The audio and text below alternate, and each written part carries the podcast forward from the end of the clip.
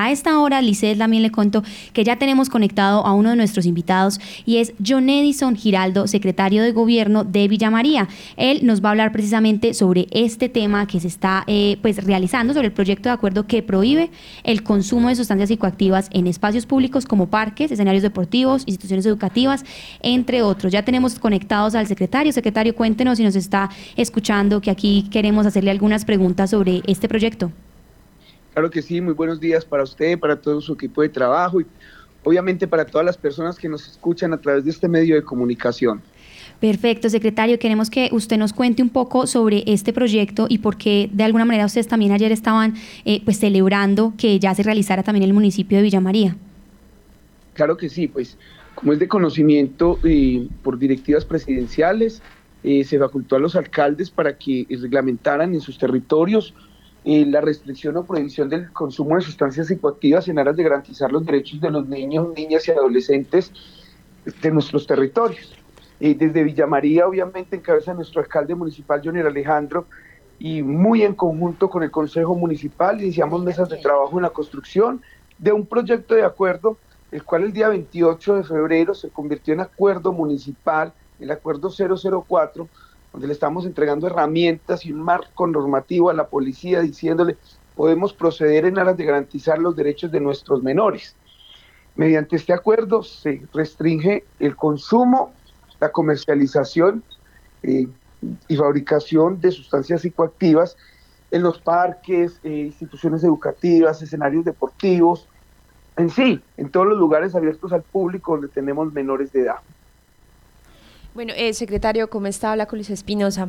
Eh, yo quería preguntarle, pues, eh, obviamente, pues en Manizales también este acuerdo se implementó y ustedes también como parte del área metropolitana, pues también se llegan, ustedes ayer anuncian pues también que ustedes también tendrán esta prohibición en espacios públicos. Coméntenos un poco pues cómo la comunidad también está recibiendo eh, esta decisión, eh, porque pues digamos que en cierto modo pues está pensando como área metropolitana que los municipios estén conectados digamos con estas decisiones que en cierto modo pues son situaciones que eh, independientemente del territorio pues afectan a ciertas poblaciones. Ustedes eh, en este momento, eh, la comunidad, ¿cómo ha recibido pues esta información que ustedes están dando a conocer desde ayer?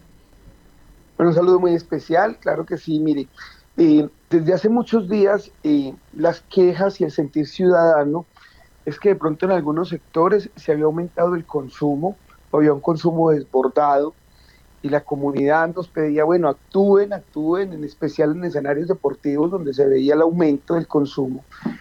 Y pues eh, nosotros eh, con la comunidad socializábamos, mire, estamos en la construcción, va a ser un proyecto de acuerdo eh, que se le presentará al Consejo, está un poco demorado, entendiéndose que, que a diferencia de Manizales, el Consejo de Villa María solamente sesiona cuatro meses al año.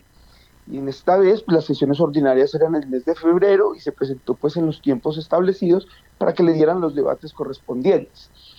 La comunidad está muy contenta y ha recibido con, gran satisfacción este acuerdo municipal, pues porque busca y propende los derechos de los niños, niñas y adolescentes.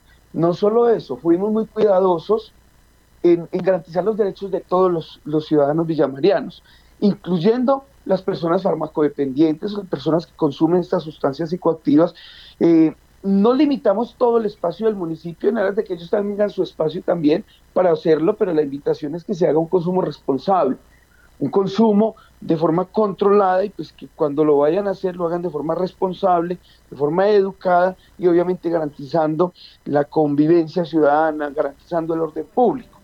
Y el decreto pues tampoco restringe las 24 horas, sino que tiene un periodo de restricción entre las 4 de la mañana y las 11 y 59 de la noche del mismo día. Obviamente, como lo decía, pues estamos en aras de empezar a armonizar y articularnos todos los municipios que hacemos parte ya de esta área metropolitana. Así es, secretario. Justamente estábamos pendientes de este tema del horario, porque también sabemos que aquí en Manizales pues también se implementó precisamente en un horario específico. ¿Cómo van a hacer entonces para hacer igual ese monitoreo, pues para que se cumpla eh, todo este proceso y este proyecto?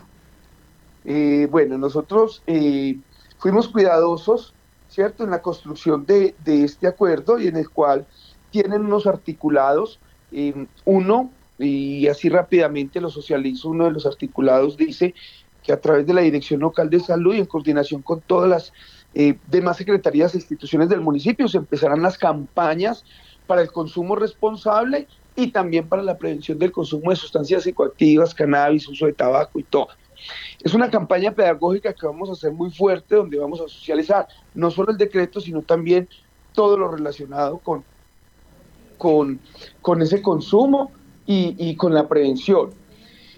Tiene parte del articulado también que el alcalde municipal, paulatinamente, eh, a través de la Secretaría de Gobierno, vamos a hacer la señalización del perímetro. Es decir, todo está contemplado con 80 metros a la redonda, entonces eh, iremos señalizando paulatinamente.